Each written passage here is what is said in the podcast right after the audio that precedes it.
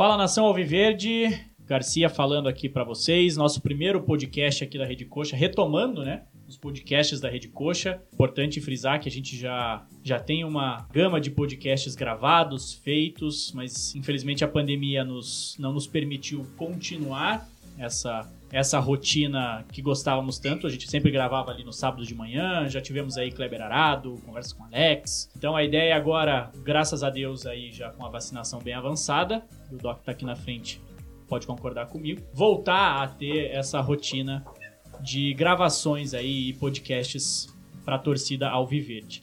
Antes de mais nada, antes de falar do belíssimo estúdio para quem está nos acompanhando é, na live lá do Instagram, eu queria apresentar os convidados né? Primeiro dar as boas-vindas aí para digníssima Luana. Olá, boa noite.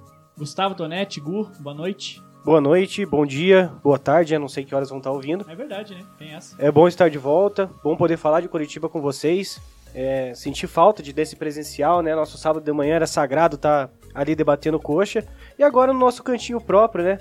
Podendo, podendo destrinchar aí sobre o Alviverde e debater cornetar, por que não? e o, o astro da Rede Coxa, nosso saudoso Doc. E aí, Doc, tudo bem? Beleza, pô, ótimo, né? Tava já com saudade do estúdio, né? Tava fazendo as minhas lives do meu quarto, o pessoal até já meio que se acostumou com o meu quarto.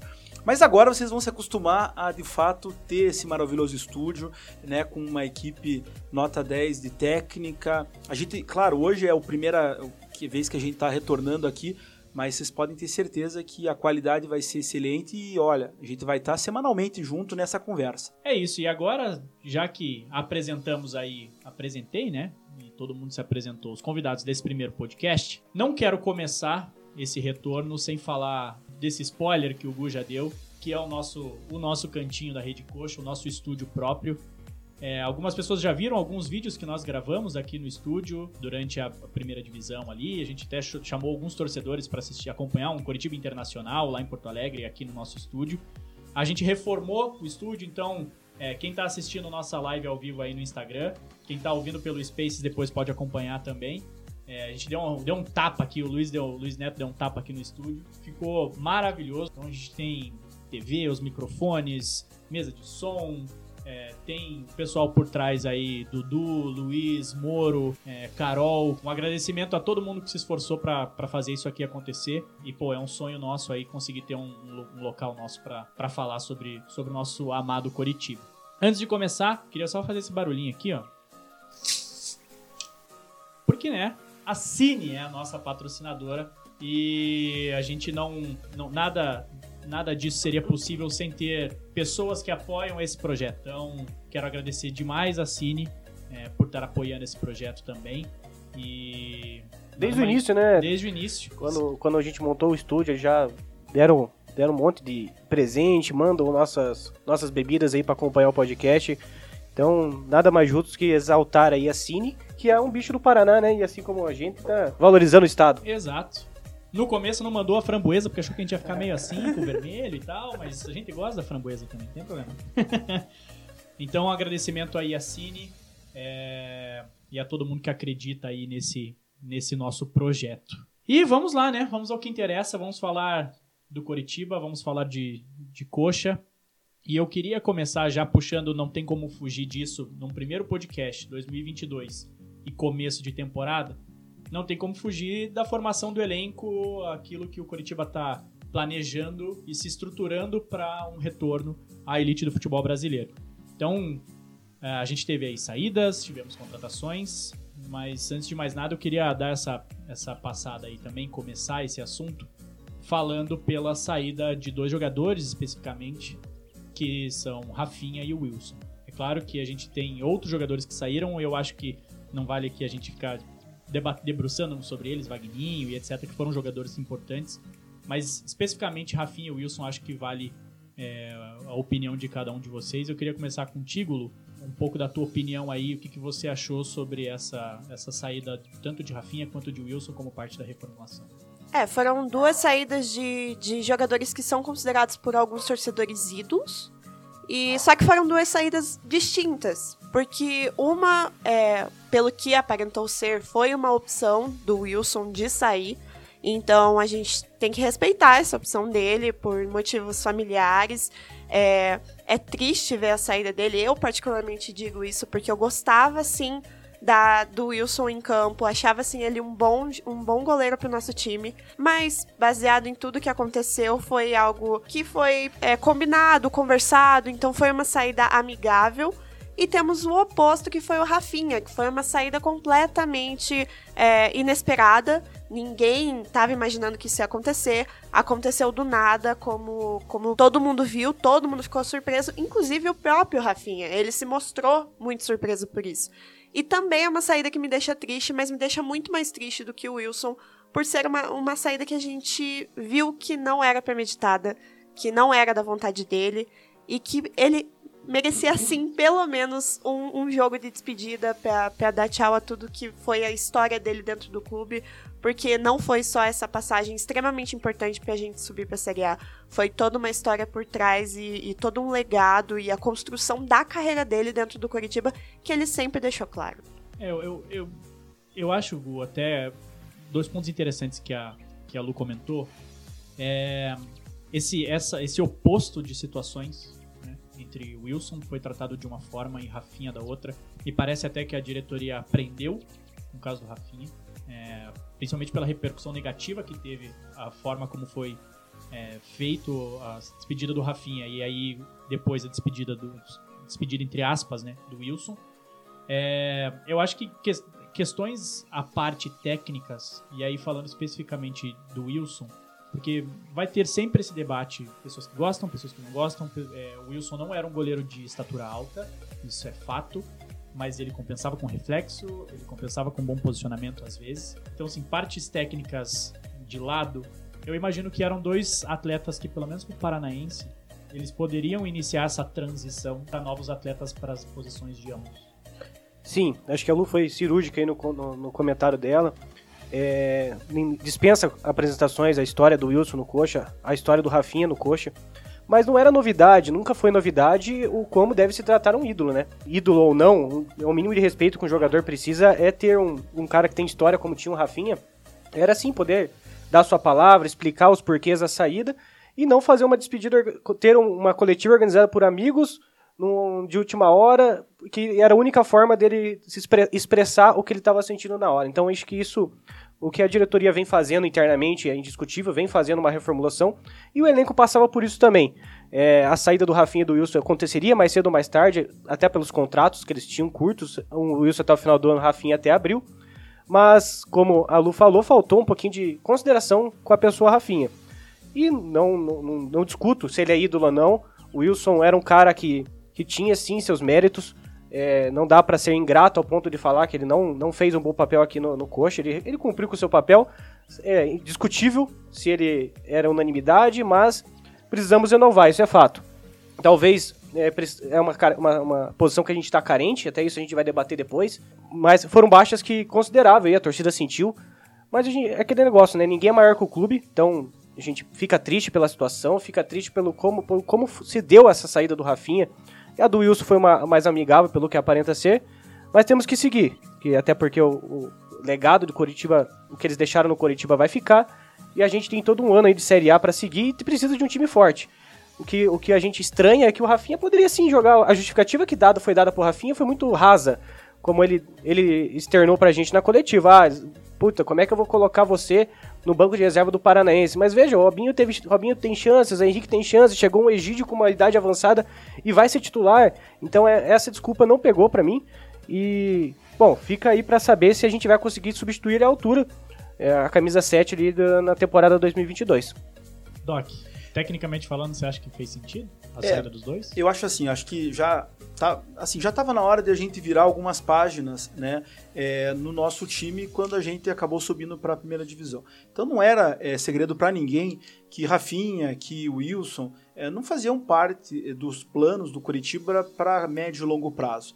E aí no momento onde você vai fazer essas conversas com esses atletas, eu acho que precisaria ter conversas francas com ambos os jogadores. Foi o que aconteceu com o Wilson. O Wilson externou a não vontade né, de permanecer no Curitiba, tiveram conversas amigáveis e aí chegaram num denominador comum. E no caso do Rafinha, acho que poderia ter tido essa conversa também, né? Se partiu do clube a decisão dele não continuar é, até o final do contrato, podia ter chamado ele ali em dezembro e falado: Ó, oh, não precisa se representar, a gente vai ter é, uma, um planejamento diferente. E acho que evitaria um desgaste grande com o jogador e com a torcida. Acho que são é, momentos diferentes dos dois atletas, né? Acho que Rafinha e Wilson é, foram momentos diferentes, é, no momento que, infelizmente, acabaram saindo do Curitiba dessa forma, né? Porque, assim, não teve um jogo de despedida, como foi falado, né? Não teve aquele, aquele adeus à torcida de fato.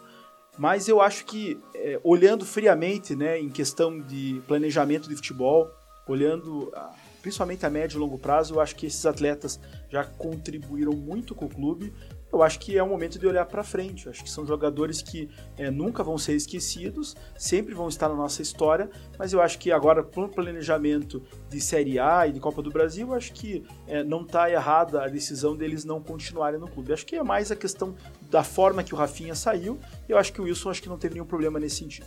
Show! É, eu concordo com o que vocês todos disseram. A saída do Wilson foi uma decisão dele, né? E aí, em comum acordo com o clube, eu acho que seria o, o, o cenário ideal ele fazer a transição, por exemplo, para um Rafael no Paranaense e não o Muralha fazer essa transição. Mas, enfim, é uma decisão dele, a gente não pode discutir sobre isso.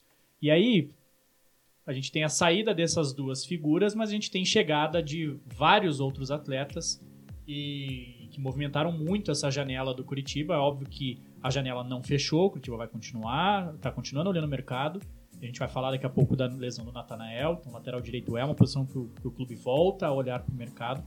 Mas, Lu, queria ouvir de você um pouco sobre contratações. Curitiba trouxe aí Guilhermo, Manga, Regis, Pablo Garcia, Egídio, Andrei, tá para anunciar o Tony Anderson. É, queria ouvir um pouquinho de você, o que, que você achou é, desse, desses jogadores que chegaram até agora, qual que te destacou mais? Vou falar que em três jogos já virei do fã-clube do Manga. Apenas. Isso que eu ainda tinha comentado assistindo o primeiro jogo, que eu achava que o manga parecia um pouco desajeitado. Em cinco minutos ele calou a minha boca, apenas. Então, assim, não dá para falar das contratações sem falar do manga. O manga tem se destacado bastante nesse início de campeonato paranaense. É, é um campeonato um pouco abaixo do nível da Série E, a gente sabe disso, mas ele já tem se mostrado é, com vontade o que isso é muito importante para o desempenho de um jogador. Não dá para não falar do Regis também. O Regis tem se mostrado muito bem em campo. Ele pode ser uma peça muito importante para a gente no, no time. E eu acho que jogadores assim foram um acerto grande do Coxa. Apesar de, na época que foram é, anunciados, tinha algumas dúvidas a respeito, até porque é, eram jogadores que não tinham tantos destaques antes de vir para o Coxa, mas a gente viu que, que, que tá mostrando vontade, que pode sim ser uma boa contratação. Existem ainda jogadores que eu ainda não formei uma opinião a respeito, até porque acabaram de chegar, a gente não tá vendo tanto, não tá vendo aparecer tanto quanto o Manga e o Regis, que são as duas pessoas que eu mais queria mencionar aqui. Mas eu acho que a primeira impressão nessas primeiras rodadas do Paranaense que a gente está vendo o Curitiba em campo é que essas contratações podem ser uma boa, porém ainda tenho medo com relação à Série A, pois é um nível completamente diferente. Então a gente está vendo um time agora no Paranaense que pode se transformar outro na Série A e a gente sabe muito bem disso baseado em históricos que o nosso time tem, né? Então. Bu, que, que você achou aí das contratações? Eu acho que entendendo a nossa realidade financeira, que não precisa explicar o que a gente não consegue competir com os top 10 do campeonato da Série A, a gente fez um foi bem ao mercado. Contratamos alguns destaques da Série B. Veio o Regis ali do Guarani muito bem. É, o próprio Andrei no Vasco sempre foi um jogador de destaque. O, o Manga fez um bom campeonato pelo Goiás. Então, acho que fomos bem nesse, nesse mercado para começo de ano.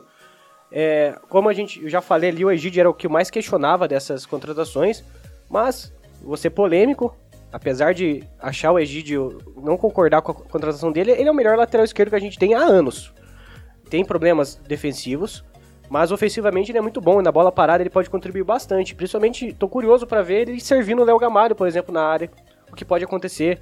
no, no nosso próximo jogo contra o Rio Branco, que acho que vai, vai ter essa possibilidade de ver os dois juntos em campo.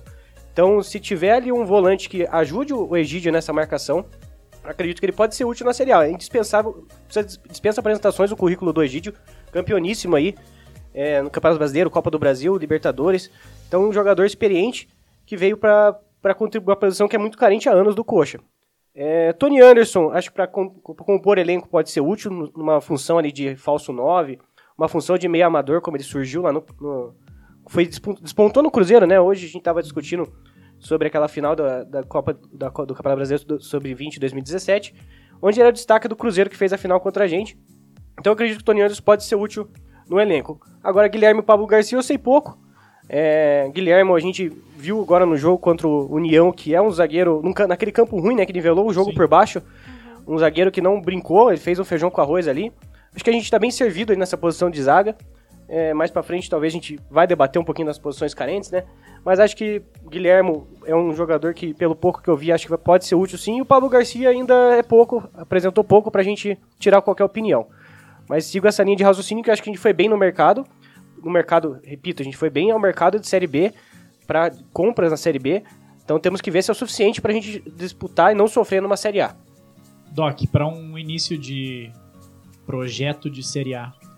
Você gostou das contratações até aqui? É, eu, eu, gostei. E assim, a gente tem visto que é, essa diretoria, esse departamento de futebol, ele tem seguido uma linha mestra, né? Então, assim, é uma linha de raciocínio onde foram atrás de jogadores que foram destacados na Série B no ano passado, em adversários nossos. Inclusive, por isso que a gente tentou o Copete e não deu certo, por isso que a gente tentou o Moisés e não deu certo. Mas é, vamos lembrar que tanto o Aleph Manga quanto o Regis tiveram diversas participações é, para gol e foram os destaques dos seus times, né? E aí você junta Regis é, para fazer a meia no lugar ali de Robinho e Rafinha, que fez esse papel no ano passado no nosso time. E a gente coloca o Aleph Manga no lugar do Vagninho, é um upgrade no time, um upgrade que necessitava para jogar uma Série A. Agora, se esse upgrade é o bastante, a gente não sabe ainda.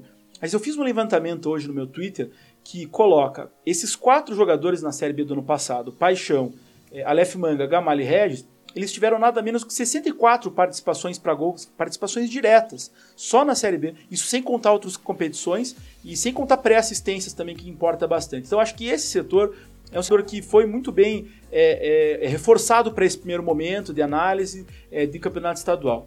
Eu acho que o Pablo Garcia e o, e o Guilhermo foram dois atletas que foram prospectados pelo nosso departamento de futebol. Lembrar que o Weber é um, um, um profissional que tem bastante capacitação para prospectar atletas no mercado sul-americano e não foi à toa que trouxe esses dois jogadores, que são muito bem falados no mercado de onde vem. E, aí, e o Pablo teve aval do Morínigo. Exatamente. E aí a gente coloca o Egídio, que eu, é, diferente de muitos da torcida, eu considero uma boa contratação porque é um jogador que vai atuar numa posição onde a gente tem uma carência, já não é de hoje.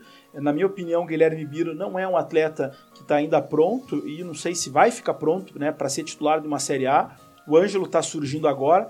A gente precisava de, um, de, uma referência nessa posição e, claro, com os defeitos que tem. Né? A gente sabe que ele, na parte defensiva, tem alguns problemas, né, tem a questão da idade, mas eu acho que para nossa realidade, para o nosso mercado, está de bom tamanho. Então, numa maneira geral, tem me agradado, né? O destaque é o Aleph Manga, como a Lu falou, e eu acho que o Tony Anderson a gente vai ver é, dando opção naquela posição de centroavante, mais ali é, fazendo uma contraposição ali ao Gamalho, que é um jogador mais fixo, que não busca tanto jogo de maneira central, e vai ter jogos onde a gente vai precisar jogador de bom porte físico, mas que também não vem em alta.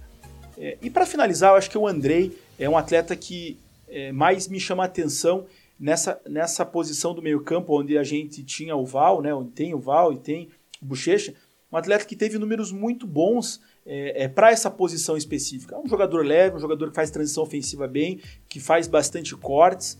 Então eu acho que para um primeiro momento, a gente tem um planejamento de 10 a 14 contratações.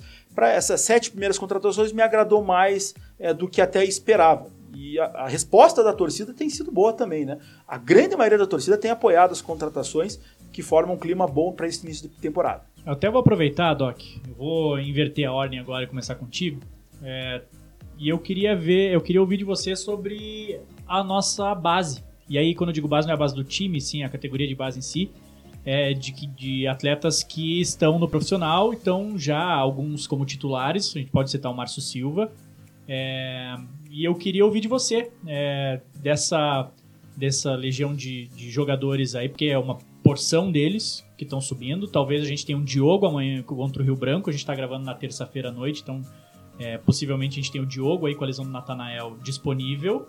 Então queria, queria entender um pouquinho de você aí, que, como você está enxergando essa, essa molecada que está subindo aí, que já está jogando. Perfeito. Vamos lembrar que a formatação desse elenco ele é basicamente três pilares. Né? O primeiro pilar é o pilar é, dos jogadores remanescentes da Série B. O segundo pilar é nada mais é do que a base subindo e sendo analisada e sendo aproveitada nesse primeiro momento de estadual. E terceiro, suas contratações. Dentro desses três pilares básicos, a base ela é fundamental porque é o nosso ativo de fato. É aonde a gente vai ter, é, vamos dizer assim, é uma contrapartida financeira caso a gente consiga ter boas atuações. Então, se a gente, por exemplo, tem o Márcio tendo sequência nesse começo, mostrando uma evolução, mesmo que em apenas três jogos, a gente pode ter uma contrapartida financeira futura quando a gente é, é, vai negociar esse atleta. Diferente de um contratado, ou mesmo até de um remanescente. Posso comparar, talvez, com o próprio Aleph Manga, que é emprestado, ou mesmo até com um Castan, que já é um remanescente, mas que não é um ativo nosso. Então é importantíssimo que a gente dê prioridade para testes desses meninos da base. Entra aí o Rafael William, que eu espero que o jogo da manhã já tenha oportunidade. É, gosto da continuidade do Márcio, quero ver mais o Ângelo tendo oportunidades. É, e aí vai ter Biel, aí vai ter o Vinícius Ribeiro, aí vai ter é, o próprio Luizão, que tem me agradado muito é, é, nessas partidas que tem entrado. Então, eu acho que nesse estadual, claro que o objetivo primordial é formatar o time para as competições nacionais. Mas é, é, nesses testes, eu acho que é fundamental que a gente utilize o máximo possível desses atletas que eu comentei. E se Deus quiser, amanhã, por que não ver Rafael William, ver Diogo, ver é, atletas que muitas pessoas vêm pedindo no jogo em casa contra um Rio Branco, com outros atletas mais tarimbados, talvez a gente veja Castan, veja Gamalho.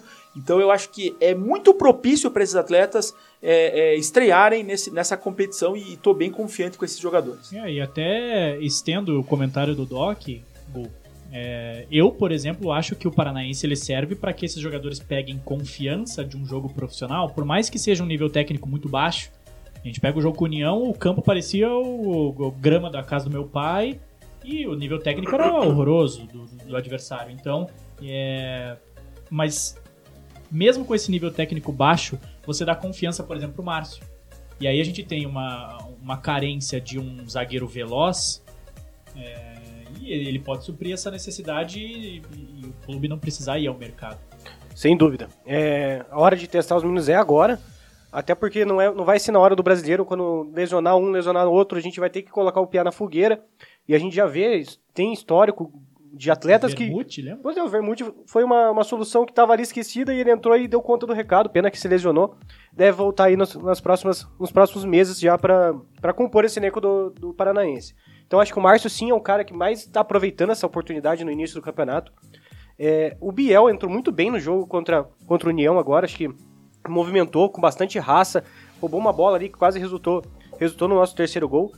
E o, o Ângelo fez a, teve a oportunidade, o cara que a gente pede há muito tempo, né? Teve a oportunidade, não falhou, isso sim, mas acho que não, não é nada pra gente tirar uma conclusão sobre, sobre o, a- o Ângelo em um jogo só. Tem sim ter mais oportunidades, é, não, é não vai ser uma solução, mas sim um- uma preparação para ele, eles ajudarem a gente no Campeonato Brasileiro, que vai ser. A gente vai precisar de, de um elenco farto aí, com opções de, de banco, de, até de soluções dentro de uma própria partida para mudar o jogo. Então, tendo esses atletas de casa, como o Doc falou, ativos do clube, que a gente pode fazer dinheiro futuramente, é importantíssimo. Então, agora é a hora de testar esses meninos. Se o clube optou por não jogar completamente com o time aspirantes ou com a base, tem que dar essas oportunidades em jogos pontuais, mesclando como vem mesclando o Mourinho. Ele prometeu que as seis primeiras rodadas seriam de mesclas, então que deem oportunidade para eles agora. Espero amanhã poder ver o Diogo como opção no banco, como o Doc falou. O Rafael William, eu tenho muita esperança em cima desse jogador. Até, até voltando ao assunto Wilson Muralha, para mim, a gente poderia sim negociar o Muralha, ter o Rafael William nesse primeiro momento e daí sim avaliar quem era com calma, sem, sem pressa, quem é o jogador, que- quem é o goleiro que para disputar a Série A do, do, do- do Campeonato Brasileiro do Curitiba. Porque o Muralha, cada jogo que joga é uma pressão em cima dele. A própria torcida faz essa pressão, não é o adversário, nós mesmos fazemos essa pressão. Tendo o Rafael Willian ali tranquilo, jogando, o Muralha podia ficar de, de reserva, entenderia perfeitamente como ficou o banco do Wilson há muito tempo. Joga um, um fora, outro dentro, vamos fazer essa, fazer essa mescla para entender se o Rafael Willian pode ser esse goleiro do futuro do Coxa ou não. Lu, Então, falando um pouco, na verdade é só para complementar. Eu concordo que o Paranaense seja o campeonato correto para você fazer essa transição. Até porque toda, todas as vezes que eu comentei na Rede Coxa sobre essa questão de transição da base, eu sempre deixei muito claro a importância do psicológico dos jogadores diante disso.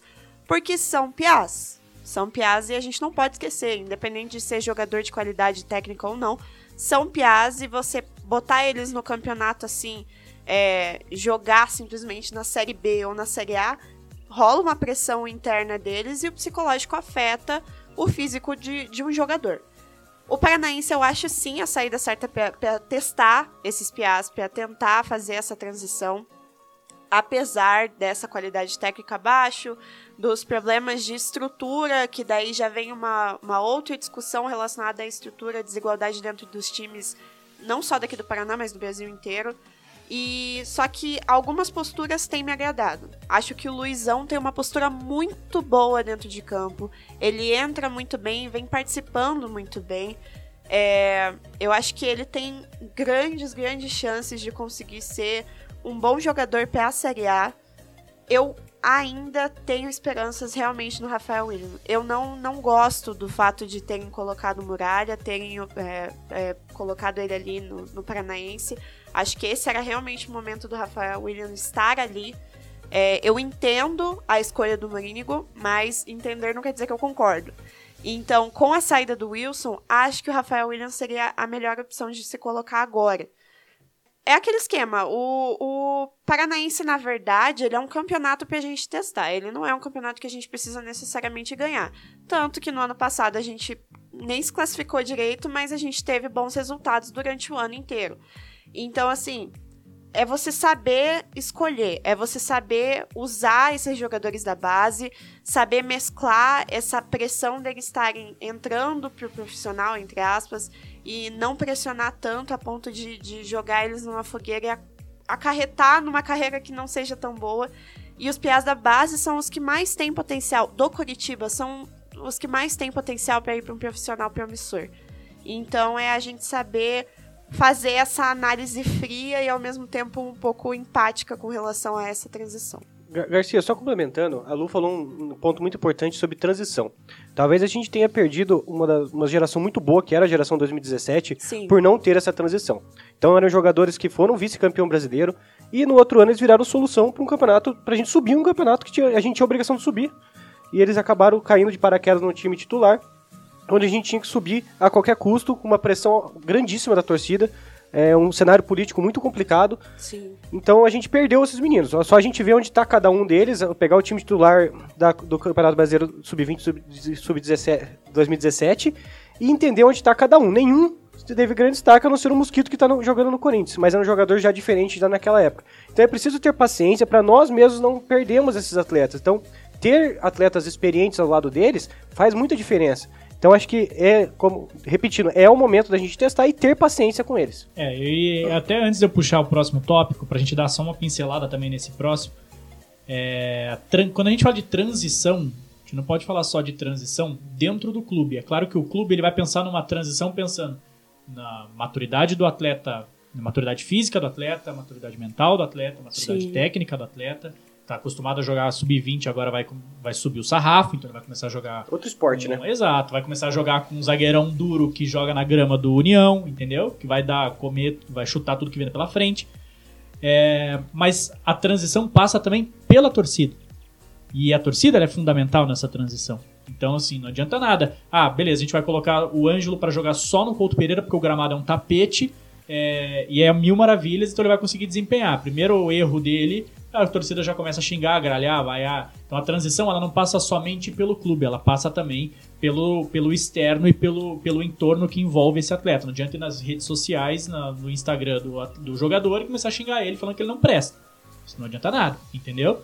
É, então, só queria colocar essa pontuação também, porque às vezes a gente fala de transição, ah, o clube tem que pensar na transição, mas a torcida também tem que entender esse processo é, transicional de que não é só o clube que tem que fazer isso, a torcida também tem que entender isso.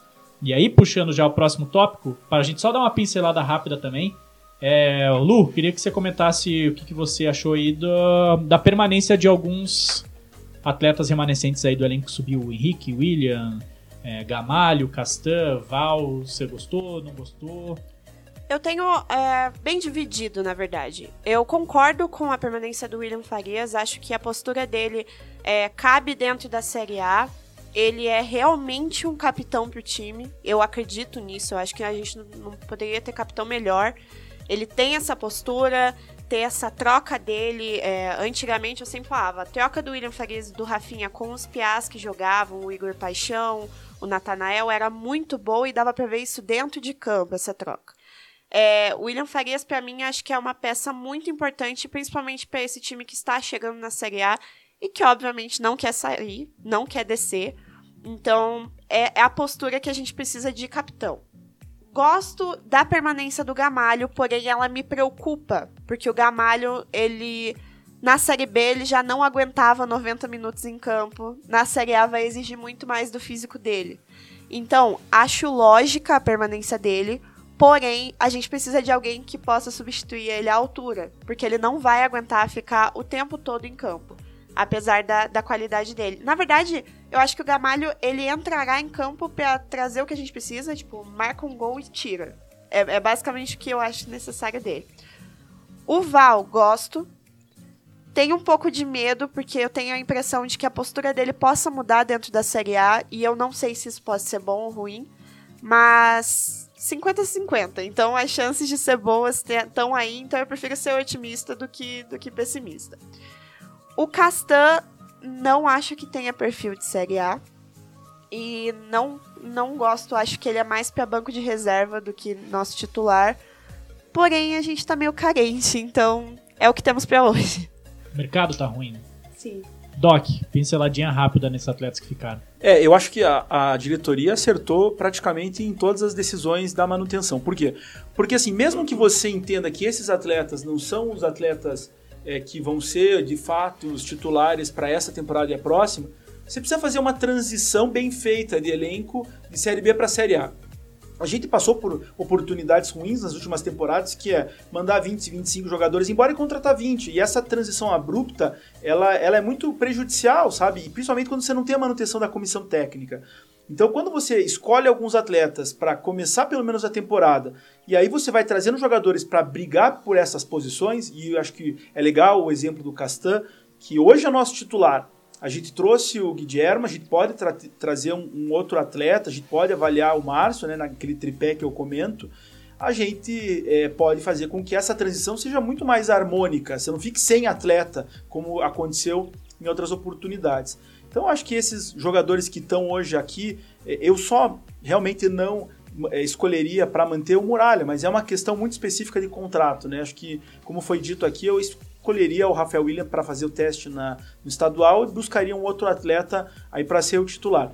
Mas fora isso, os outros atletas que participaram da Série B e continuaram, eu acho que está todos muito bem é, escolhidos para início desse trabalho e análise, porque aquela história, o Castan pode se destacar, o Gamalho pode, pode, pode se destacar, o próprio William Farias pode se destacar, e pode muitas vezes mostrar um futebol de Série A que às vezes nunca tenham mostrado porque tem uma formatação tática para eles que eles conhecem, com jogadores que jogam ao lado deles mais qualificados, com uma comissão técnica que já tem uma continuidade de terceira temporada. Tudo isso favorece o atleta jogar melhor.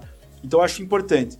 Mas não se acomodar. Né? Acho que a gente está no mercado, a gente trouxe atletas bons, a gente tem aí pelo menos mais umas 5, 6 contratações pelo menos, e acho que nessas contratações você tem que olhar para essas posições, como eu falei, goleiro, zagueiro, é, primeiro volante, e até centroavante, para que sejam atletas que te coloquem uma dúvida. Ó, espera um pouco, você vai tratar esse jogador, ele vai ter que ser melhor que o Gamalho.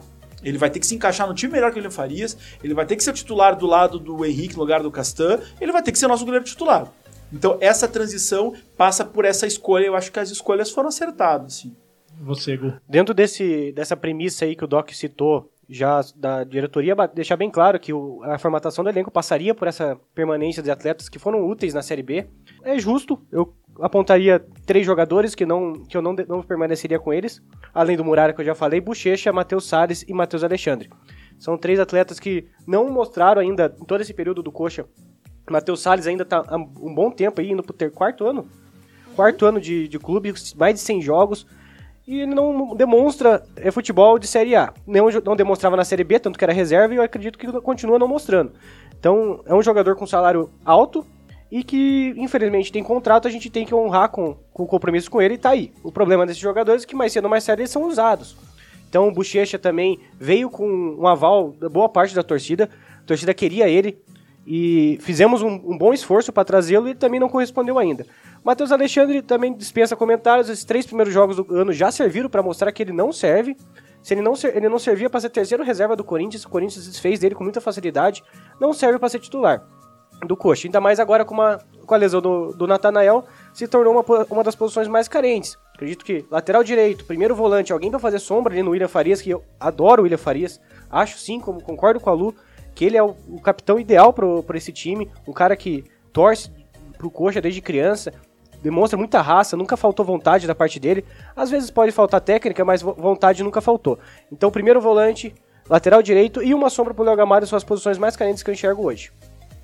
É, até foi um bom ponto que o, que o Gu tocou, Lu, e eu queria até puxar para você agora. O, o, o Gu falou sobre o Matheus Alexandre dando o gancho com a lesão do Natanael. A gente tem dois atletas que estavam se destacando, um deles muito mais do que o outro, é, que são Igor Paixão e Natanael nesse começo de temporada. Natanael, muito mais pelo que fez no fim de temporada passada, a temporada passada inteira, mas o fim também cresceu muito. E o Igor Paixão por esse começo avassalador de temporada que ele está tendo agora em 2022. É, queria que você começasse falando do Paixão, até para deixar o Natanael, porque eu quero puxar um outro gancho falando da lesão dele. Sim. É, mas queria que vocês comentassem um pouco também sobre esses dois atletas e principalmente o Igor Paixão, que para mim não só ele vem mostrando uma uma característica que ele não tinha no ano passado, que é uma característica de. de vocês estão até ouvindo nosso amigo, nosso lindo Flash aí. É, a gente tá nosso estúdio aqui na casa do Luiz e o Flash tá tadinho, querendo entrar no estúdio. E Coitado. o Paixão ele não tinha tanto esse esse feeling de concentração Sim. que ele tá tendo, que ele, que ele demonstrou nesses três primeiros jogos. É, o gol contra o Cianorte acho que é um grande exemplo disso. Então, eu, eu, não, eu particularmente não consigo é, não conseguia perceber o Paixão tendo essa concentração no ano passado para roubar Sim. aquela bola naquele erro individual do zagueiro do Cianorte e fazer o gol. Então queria, Lu, que você comentasse um pouquinho sobre os dois também. Não, eu concordo super contigo. O Igor Paixão, na verdade, ele, ele tinha um pensamento extremamente afobado. Ele não pensava, ele não era frio no que ele estava fazendo em campo e muitas vezes em jogos que a gente precisava dessa frieza é, e entra um pouco de experiência também, que ele não tem tanto por ser um piá, ele faltava um pouco na, na, no desempenho dele. Agora esse início parece que foi trabalhado um pouco mais realmente, que ele tá aprendendo e que ele tá conseguindo ter essa visão um pouco mais ampla dentro de campo. O que eu sentia no ano passado do Igor é, é inegável o potencial que ele tem. É inegável. Ele, ele tem grande potencial no profissional. O problema é que ele não, não viu um todo. Ele só viu o espaço dele. Então eu tenho que ficar nessa parte do campo. Vou ver a partir desta parte quando o, o, a bola estiver chegando em mim. E isso não estava ajudando. Muitas vezes em jogadas que ele poderia compartilhar a bola, ele não compartilhava. Ele se mantia naquilo e tentava fazer a jogada que ele achava que era o correto, mas que não, não dava. E isso realmente é um choque com o emocional dele. Ele era muito mais individualista. Ele era muito individualista e a gente percebe que agora, no início do ano, ele tá pensando um pouco mais no coletivo. E tá tendo essa visão fria do, de tudo, assim. Então eu acho que o Igor Paixão, se ele continuar com essa postura, não sei se é porque ele não está se sentindo tão pressionado por estar no Campeonato Paranaense ou se é realmente um trabalho que vem sendo construído. Mas se ele continuar com essa postura durante o campeonato, ele pode ser sim uma peça muito importante dentro da, do nosso time. O Natanael é inegável, ele já está pronto já tá completamente pronto. A gente viu uma troca muito grande entre ele e o Rafinha dentro de campo e eu acho que essa troca ajudou muito o Natanael dentro da postura dele. Então eu acho que assim, o Natanael é uma pessoa que tem muito potencial no mercado, pode trazer muitos frutos pro coxa sendo vendido. E Igor está no caminho para se tornar isso agora. Quero deixar fazer a pergunta para Lu. Hum. E aí eu já vou deixar a pergunta para vocês dois, Doc e Gu. O Igor Paixão tem potencial, pelo que ele mostrou até agora, para ser o principal jogador do Coritiba na temporada 2022? Por enquanto não. Eu acho que não, não o principal e ele tá fazendo bem isso para ele. Porque agora com a chegada do Aleph Manga, tendo essa variação de pô, um lado um tá de um lado flutuando entre as duas, as duas extremidades, é, tem feito bem para ele. Então entender que ele sim é muito importante, acho que ele, tá, ele consegue entender que ele é muito importante para o time e vem jogando para o time. Então um cara que está numa evolução muito grande, daquele atleta que era reserva do Londrina, que não conseguia se firmar lá, foi emprestado porque não servia aqui também, para hoje ser um titular indiscutível, é, é, um trabalho além do campo. Então é um trabalho também psicológico, de, de um menino que do nada, é difícil para esses jogadores do nada começar a ganhar muito dinheiro, do nada ser notado, do nada ter muitos seguidores nas redes sociais. Então precisa de um trabalho psicológico eu, eu enxergo que ele está evoluindo muito nesse no lado psicológico e, consequentemente, vem evoluindo em campo com, a, com as suas atitudes, com a, as decisões tomadas.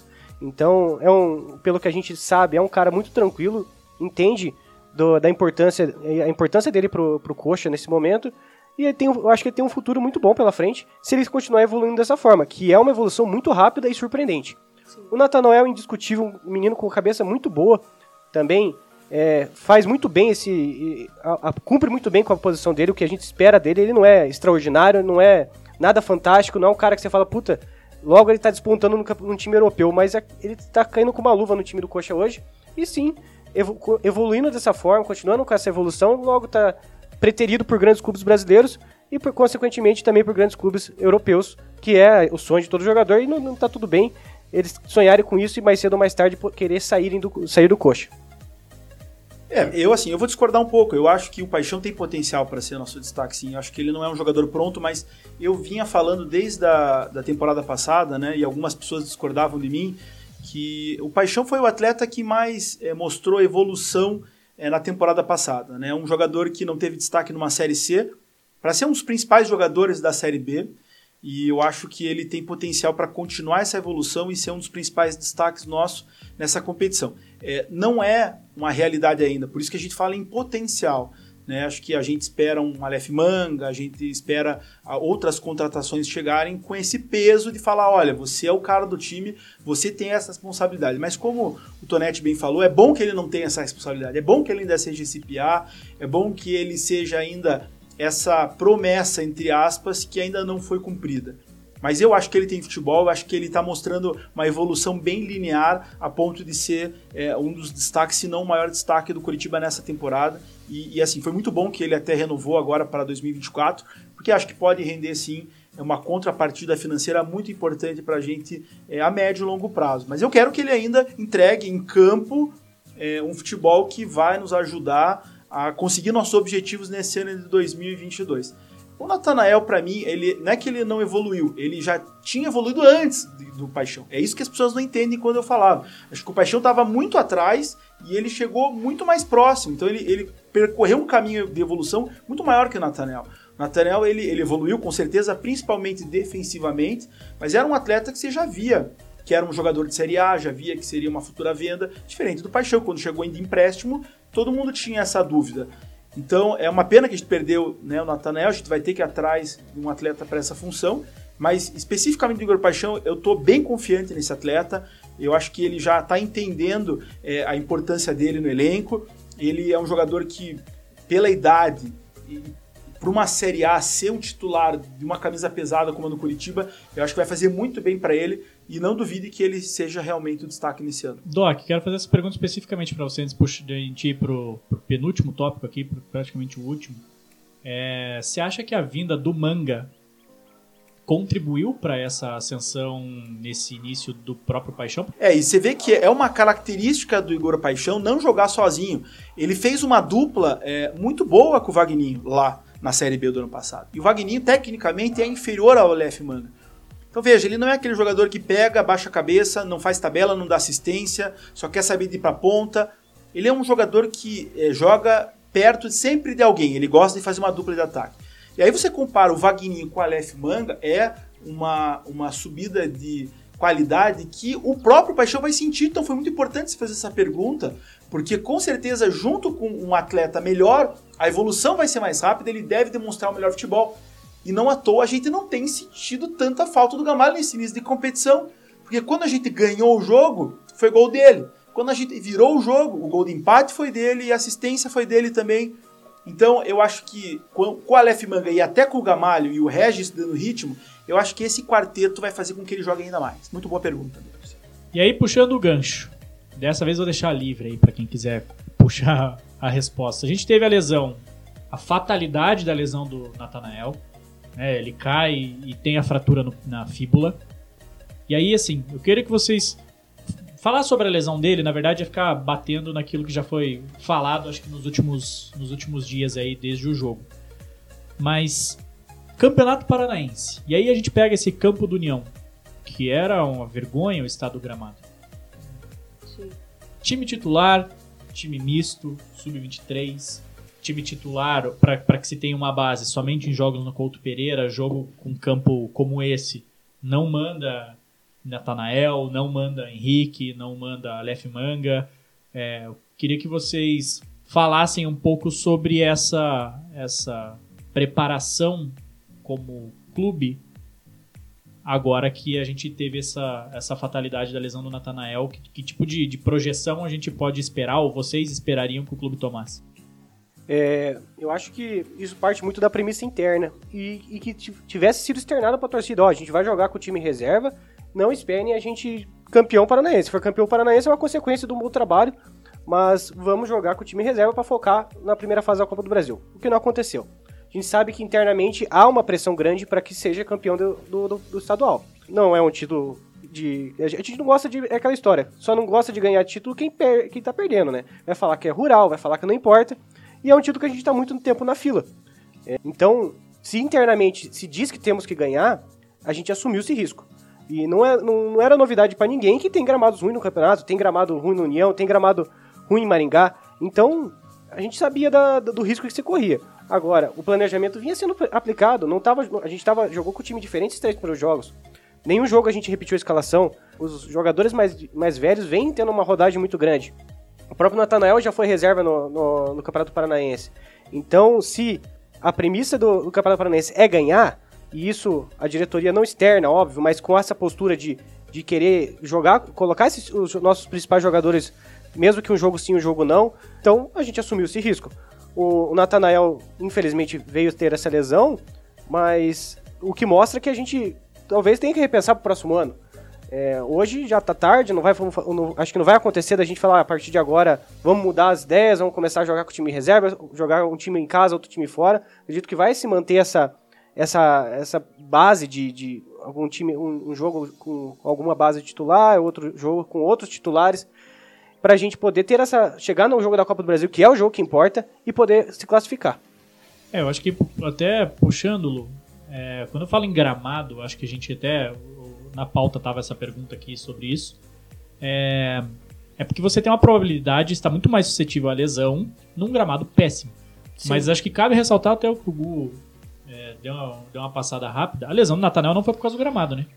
Ele levou uma trombada, ele caiu e aí ele quebrou, ele teve a fratura. Então, assim, ele não, ele não fraturou torcendo o pé num buraco do gramado. Então não foi culpa do gramado, poderia ter acontecido com o Pereira. É, mas é óbvio que você está muito mais suscetível à lesão num campo que é zoado. É, até lembrei hoje num, num fio meu é, no Twitter que a gente teve duas lesões traumáticas no Couto Pereira num treino início de temporada. Né? Então, assim, aconteceu essa fatalidade. Foi a ruptura do tendão de Aquiles, do Giovanni, e a fratura do, do, do, Não, do, do, do Natan Ribeiro, no mesmo treino, inclusive. Ah, e teve o Botinelli que o Lincoln quebrou. Isso, mais, mais para trás, exatamente. Então, veja, a gente tem já um histórico de lesões por fatalidade. Agora, esse caso do Nathaniel específico fazia parte do planejamento da comissão técnica é, colocar ele para jogo para que a gente encontrasse uma melhor maneira de entrosar esse atleta com os que estão chegando. A gente não tem um time pronto e tá chegando três peças para colocar dentro daquele esquema prévio e tá tudo certo. Não, a gente vai ter que testar muita gente. E dentro desses testes, infelizmente, faz parte a gente jogar em alguns locais que não tem um gramado ideal. Mas lesões traumáticas acontecem. Diferente de uma lesão por distensão muscular, uma contratura, uma ruptura. Então eu acho que não, não foi um erro de preparação física, não foi um erro é, é, de planejamento especificamente fisiológico. Eu acho que foi uma fatalidade que poderia acontecer no Couto Pereira ou qualquer outro lugar. Agora, tomara que daqui a dois, três anos a gente possa se dar o luxo de colocar só o nosso time com os melhores jogadores em fases finais, ou só no Couto Pereira, ou mesmo só em campeonatos nacionais. É, mas a gente vai precisar aí, pelo menos ter três, quatro anos consecutivos na Série A, formatando bases atrás de base, para daí a gente ter isso e a gente poder utilizar as contratações de forma pontual. Enquanto a gente estiver formatando um time titular, formatando um elenco, a gente vai precisar correr esse risco, infelizmente. Lu. A discussão sobre gramado é uma discussão um pouco complexa, porque ela não envolve apenas é, bem-estar de jogadores, ela envolve toda uma questão financeira de clubes, é, federações envolvidas, então é algo que é muito complexo de se discutir. Realmente a lesão do Natanael foi algo que não é, é ocasionado, não foi ocasionado pelo campo. É, é algo que a gente vem falando aqui desde o início do podcast essa troca de pessoas que já estão acostumadas com o profissional e pessoas que estão chegando agora são muito importantes. Então eu não acho que tenha sido um erro utilizar jogadores é, que já estão como titulares dentro de um, de um estadual. É só a questão de cuidado. Não dá pra gente enfiar todo mundo da base ali no Paranaense e falar, vão, porque não vai ter essa troca de experiência e daí vai ser como se fosse um campeonato do sub-20. Até pela qualidade técnica. Então, talvez não tem, não acho que foi um erro ter utilizado o Nathanael em campo. Acho que toda essa experiência deveria sim acontecer tudo que a gente pode agora é desejar melhoras logo, porque o Natanael era uma peça importante para o nosso time e que não ocorra mais, porque estamos num processo de construção de elenco e se acontecer de novo vai ser pior para a gente. É, já tem a notícia de que o Natanael é um cara de cabeça muito boa, como o Gu falou, já está pensando na recuperação, cirurgia já foi feita. E eu tenho certeza de que o prazo que foi estimado, ele, ele consegue voltar um pouco antes aí, justamente por esse profissionalismo e essa cabeça Sim. que ele tem boa para isso. Ah, para a gente encerrar, o que esperar do Coritiba, Doc, para a sequência do ano, baseado aí no que a gente já viu desses primeiros três jogos? Tático, técnico e, e etc. É, a, a, gente, a gente vai ter é, agora, nesse mês de fevereiro, que se inicia hoje, a gente vai ter oito jogos. Então é um, um, jogo a cada três dias e meio, basicamente. Então a gente vai ter que rodar bem o elenco, a gente não vai poder extenuar tanto os nossos atletas. E aí surge a oportunidade de vários testes de atletas e também surge a oportunidade de fazer teste de esquema tático. Eu acho que a gente tendo os laterais que a gente tem, a gente tendo os pontas que a gente tem, a gente vai precisar testar em algum momento jogar com três zagueiros, para soltar o Egídio, para ter uma proteção maior nas costas dele. É, com o Natanael era a mesma coisa e a gente deve contratar algum lateral mais ofensivo. Eu acho que quando você vai jogar uma Série A, principalmente contra times mais fortes, fora de casa, a gente vai ter que ter contra-ataque, a gente vai ter que treinar muito isso. A gente vai ter que entender se o momento vai ser de Léo Gamalho, vai ser de Aleph Manga, que é, é alto também, tem porte físico, faz a função, mas tem mais velocidade, mais mobilidade. É, e a gente vai precisar enxergar nesses atletas agora, nessas é, rodadas agora que vão preceder o início da Copa do Brasil, quais são os atletas e quais esquemas táticos são é, os principais a ponto de a gente colocar para jogo em nível nacional. A gente não pode chegar no jogo Copa do Brasil com dúvidas.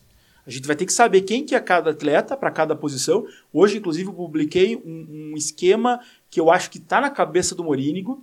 Eu acho que deve estar tá na cabeça dele ainda Alex Muralha deve estar na cabeça dele o Val na direita, Henrique Castan e Egídio na esquerda. Eu acho que a gente vai ter o William Farias com o Andrei fazendo o segundo volante e a gente vai ter o quarteto de ataque que fez 64 gols na temporada passada na Série B, que é Regis, Aleph Manga, Paixão e Gamalho. Então a gente precisa chegar nesse jogo da Copa do Brasil com esse time tendo jogado algumas vezes. De preferência, e por que não, os dois jogos que precedem essa partida, que são os dois clássicos, contra o Paraná e contra o Atlético. Então tomara que a gente faça testes, mas que a gente encontre esse time próximo do ideal, porque esse jogo contra o Bahia de Feira é um jogo importantíssimo, que vai ter pressão, que não vai dar para chegar e falar, não, agora a gente vai testar isso. Não, a gente precisa ter um esqueleto muito bem definido e a gente vai ter oito jogos para isso. É isso que eu espero a curto prazo. A longo prazo eu vou esperar um pouco mais, porque a gente vai ter que é, entender como é que vai ser a evolução desse time, desses jogadores é, nesse estadual, e a gente vai ter que também entender quais são as prioridades da diretoria daqui para frente para essas próximas cinco, seis contratações que devem vir.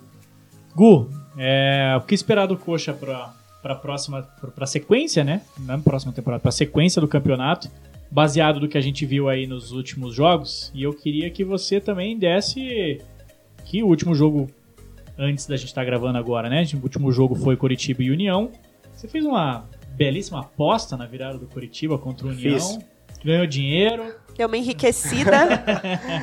Fiz. É, a gente tem uma parceria com a TopBet aí.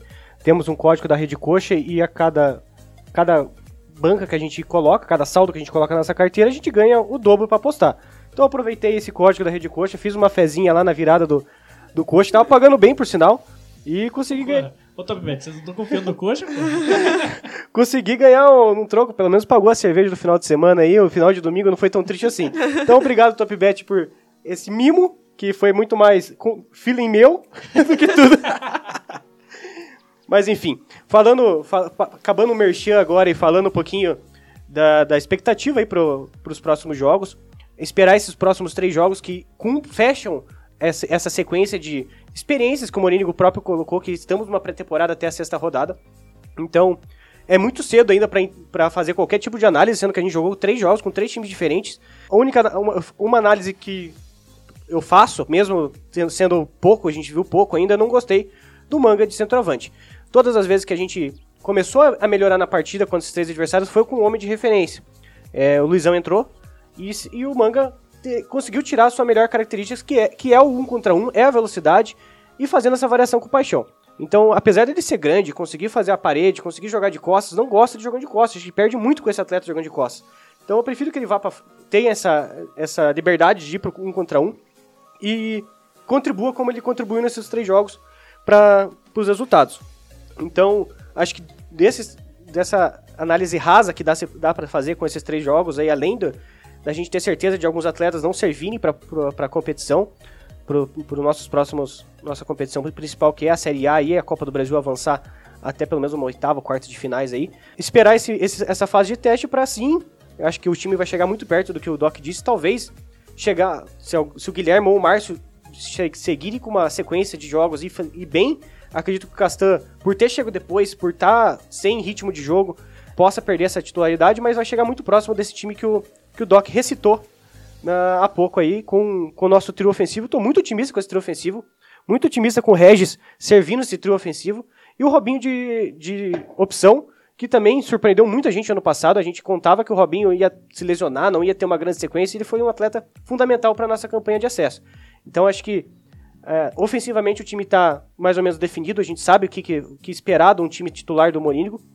E espero as convicções defensivas para que a gente chegue lá no, Bahia, no jogo contra o Bahia de Feira, que é o jogo que importa, com esse 11 de cabeça. Como era ano passado, a gente tinha de cor o time de titular e foi isso que fez a gente subir, porque elenco a gente não tinha. Então tem que chegar com esse 11 de cabeça e ter sim variações. Que numa Série A não dá para ter só 11 jogadores, é preciso ter mais do que isso, né? Lu, a sequência do Coritiba e já emenda com as tuas considerações finais aí, porque a gente já estourou o tempo. Fiquei bem otimista com essas três primeiras rodadas, apesar de alguns erros que a gente viu durante os jogos, principalmente esse último jogo contra a União. Apesar da virada, teve muito problema ali durante o jogo e, enfim. Mas eu acho que essas mudanças, essas trocas estão sendo extremamente importantes.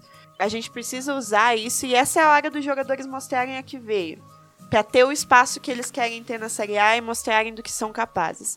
Realmente, de, de setor ofensivo a gente está bem servido, é, tem grande potencial. Ainda me preocupa com relação ao defensivo, até porque, né, é, estamos ainda em construção de elenco, mas tudo que eu espero, na verdade, para o futuro do Curitiba é aprender com, com os erros do passado. Apesar da gente subir, a gente tem muita coisa para melhorar.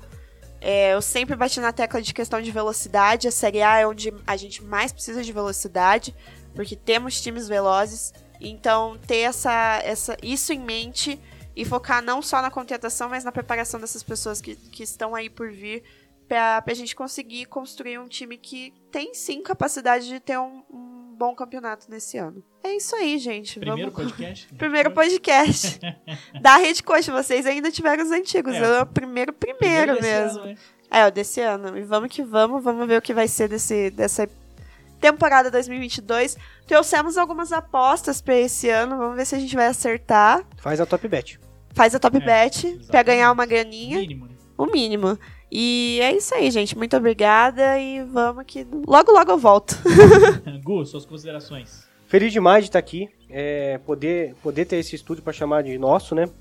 É, espero que a gente possa falar mais coisas boas do que coisas ruins esse ano. A gente vem de uma sequência bastante sofrida, né, para ser coxa branca, anos, anos difíceis. E espero que esse ano seja diferente, bastante otimista. Acho que a diretoria está num caminho certo. Espero que continue, continue nessa crescente, a gente continue tendo do, com que se orgulhar, porque o torcedor coxa branca está carente disso. No mais, agradeço ah, ao Garcia, agradeço ao Doc e à Lu pela parceria, a quem, Luiz e o Dudu que tá aí por trás, o Moro que vai estar por trás também nessa edição. E é isso. É, espero que todo mundo que esteja ouvido tenha gostado. A gente faz pro torcedor, com nada em troca. E contando com essa parceria de grandes empresas aí ajudar a gente. A gente tá aberto a sugestões, a críticas. E todo mundo sabe nossos endereços de, de redes sociais. Chega lá, troca uma ideia. fala endereço de casa, Não, já não. assustar. Fala, fala o que gostou, fala o que não gostou pra gente estar sempre melhorando aí na, nos próximos programas. Doc, você que brigou com a coitada cortina aí a, o podcast inteiro, suas considerações. Pessoal, então assim, ó, ficar muito feliz mesmo da gente retornar aos podcasts, né? A gente vai ter o planejamento de fazer esse podcast algo semanal para que a gente possa discutir o Curitiba durante o ano inteiro. Eu e o Garcia, a gente vai estar fixo aqui, né? Então, assim, vai ter rodízio, vai ter é, também convidados. é, e a gente vai melhorando, a gente vai entregando aquilo que o torcedor nos pede, aquilo que o torcedor sempre comenta. A gente fazia as lives e uma das demandas era, poxa, é, eu gostaria muito de ouvir um podcast, vocês gostam, a gente gosta de ouvir vocês, mas é, aquele momento gravado seria interessante e a gente fez toda uma estrutura, o Luiz se empenhou muito para que a gente conseguisse entregar isso para o torcedor. Então é uma revista semanal mesmo, a gente vai repercutir os principais temas, a gente vai fazer análise, a gente vai dar nossa opinião, a gente vai trazer informação também. E vocês podem ter certeza que a gente vai só melhorar e vai só entregar cada vez conteúdos melhores. E agradecer a todos que participaram hoje, agradecer a todo mundo que acompanhou aqui no Instagram, acompanhou também no Space e também quem agora vai ouvir os podcasts gravados. E semana que vem tem mais. A gente vai ter um ano longo pela frente, se Deus quiser, um ano bem feliz. É isso aí, gente. Isso aí, galera. Agradecer, é, agradecer a você que está ouvindo a gente aí é, depois, não, não nos acompanhou ao vivo, mas está escutando esse podcast aqui. Agradecer a Cine, agradecer a TopBet. É, e já deixar esse compromisso marcado, né? O Doc falou que a gente vai ter essa, essa- esse podcast semanal. Então, a gente tem esse compromisso de entregar para vocês isso é, semanalmente. Comigo apresentando, com o Doc aqui sempre fixo também, trazendo esse olhar mais técnico e aí sempre variando. Posso dar um spoiler, Luiz? De uma pessoa que não tem data ainda, mas já, já se prontificou. Então a gente tem o nosso querido amigo Daniel Piva, repórter aí da, da Rádio Banda B, que já se prontificou para vir participar. Então uma pessoa muito ativa aí também no jornalismo paranaense, especificamente cobrindo Curitiba. Então a gente espera que vocês tenham gostado. Mas É claro que por um primeiro a gente passou um pouquinho do tempo aí, a gente vai ajustar isso também. Mas a ideia é estar sempre melhorando, estamos abertos a críticas, sugestões. E é isso, Nação Alviverde. Nos vemos no Couto Pereira, nos vemos nas redes sociais, tanto da Rede Coxa quanto de cada um. Que o nosso Verdão continue sempre ganhando para que facilite o nosso trabalho discutindo aqui no podcast. Valeu, galera. Valeu, galera. Valeu. Um abraço. Valeu. Um abraço.